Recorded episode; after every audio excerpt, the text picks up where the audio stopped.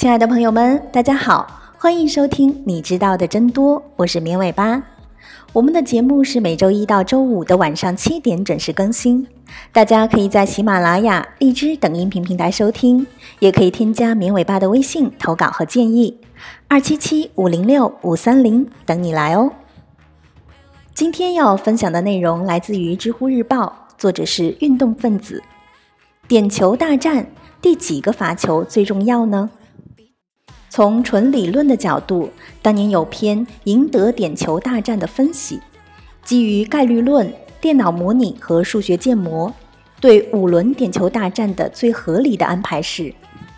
按日常罚点球的能力，将球场上的球员排个名，排名第五的第一个题成功率是百分之八十六点六，排名第四的第二个题成功率是百分之八十一点七。排名第三的第三个题成功率是百分之七十九点三，排名第二的第四个题成功率是百分之七十二点五，最佳点球手第五个题成功率是百分之八十。如果依然没有分出胜负，那排名第六的第六个题成功率是百分之六十四点三。后面如果还有依次排名七八九对应各自的轮次，这套点球安排是基于欧洲杯、世界杯、美洲杯等洲际比赛积累的数据，结合球员的压力、罚球技术、疲劳程度得出的结论。这套结论旗帜鲜明地反对罚球最好的球员先踢点球这个观点，因为他认为罚第一个点球。球队和球员面对的压力并没有那么大，即便罚丢，容错率也相比后面几个要更高一些。而随着压力的增大，更害怕罚丢造成的后果，更需要承担一罚定音的责任。所以，越是平时罚球技术好的球员，越应该在后面登场。至于五轮过后依然无法分出胜负，需要靠一球一球的 PK，那就用剩下球员里技术最好的。依次上去罚点球，但毕竟这是纯理论的一个结论，还需要结合球场实际，比如球员的疲劳度、罚球的意愿性、球员的抗压能力等等来临场微调。那点球大战是第一个罚的重要，还是第五个罚的更重要呢？其实，在这套理论里也有说明，第一个罚点球的重要性在某种程度上并没有那么高。后续是有机会弥补过来的，包括数据上罚中第一球的成功率也是所有点球中最高的。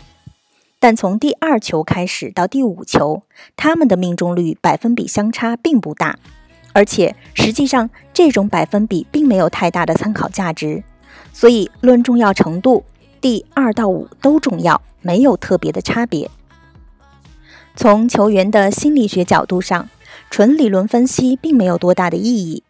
从最终结果来反推，其实各种心理分析都能说得通。事后诸葛亮式的总结指错也并没有价值。同理，也不存在罚点球越到后面压力越大这一说法。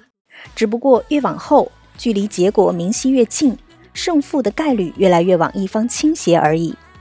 而事实上，只有百分之七十六点五三的点球大战踢满五轮才分出胜负，多达百分之二十三点四七的前四轮就出结果了。所以结合实际情况，依然是基于理论上，如果点球大战的次序安排者通常也就是教练，想临时改变赛前的点球计划，比如认为今天可能双方都压力巨大，踢不了几轮就分出胜负了。那也许会将罚点球技术最好的球员位置稍微提前，避免安排在第五轮，结果却压根儿没踢的情况出现。队内点球能力排名第五的球员，理论上应该是第一个站上罚点球。不过可以结合这场比赛的情况，让有进球的球员先罚。通常取得进球的球员心态上会更坦然，压力要更小一些。毕竟本场也进过球了，即便万一没罚进，对球队也不见得就是彻底的灾难。因而，当天有进球的球员，特别是进了多个球的，最合理的方式是安排在前三位，最好是第一个出场罚球。有些球员，即便从纯罚球数据来看，未必是最亮眼的，但只要他在场，一定是会安排在点球大战中的。比如梅西、罗纳尔多、贝克汉姆、兰帕德、杰拉德，哪怕他们状态不佳。拿葡萄牙来说，穆蒂尼奥的点球数据实际上比 C 罗更亮眼，但真到关键时刻，C 罗的点球优先级是一定优于穆蒂尼奥的。尽管前面把第一个罚球说的看似云淡风轻，但通常教练依然还是会安排罚球最稳的那个球员去确保命中。这个稳可能是点球技术好，也可能是心态稳。用九八年世界杯的例子，出现的三场点球大战，第一罚都是球队头号点球手，唯一例外的阿根廷六比五英格兰，也是因为头号点球手巴蒂之前就被克雷斯波换下了。基于现有数据，面对罚丢就出局时，这个点球的命中率通常很低，起码多数要比罚球者的正常命中率低。相反，罚进就胜利时，点球命中率又普遍奇高，球员信心满满，常常高水准发挥。球员在俱乐部和国家队的罚点球判若两人，也是正常合理的情况，因为所面对的压力会完全不一样。所以，这也是为什么那么多叫得上名的点球手经常在大赛中失手，默默无闻，或者在俱乐部不怎么罚点球的，反而还挺稳的。这里也存在着幸存者偏差。有句话是这么形容足球的：最理性的运动，偏偏最感性的踢。大概的意思是，球场上的很多行为逻辑都能用最理性的方式分析出来，比如。点球最合理的顺序，最应该派出场的球员，但技术分析是死的，真正踢球的人，球场上的变化是活的，这就让很多最理性的计划都赶不上变化。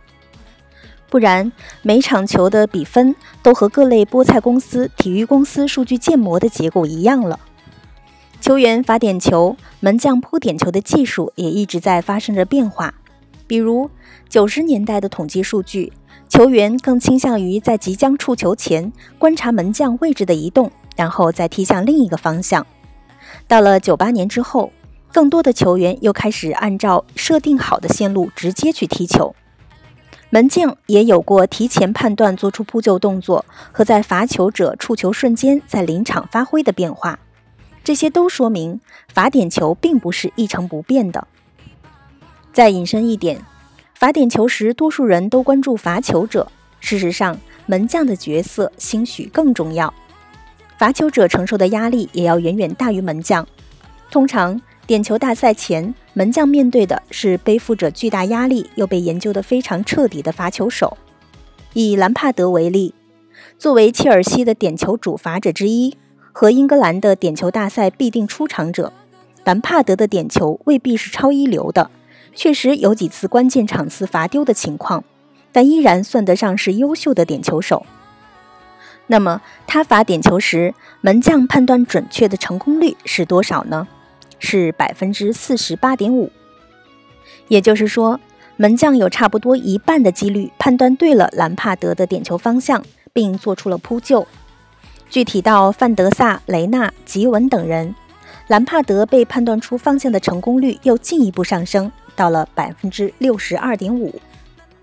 前面说了，兰帕德的点球并不差，即便看起来门将都能轻易猜对他的方向，但实际上哪怕猜对，门将也只有百分之二十七点三的几率把这个球扑出来。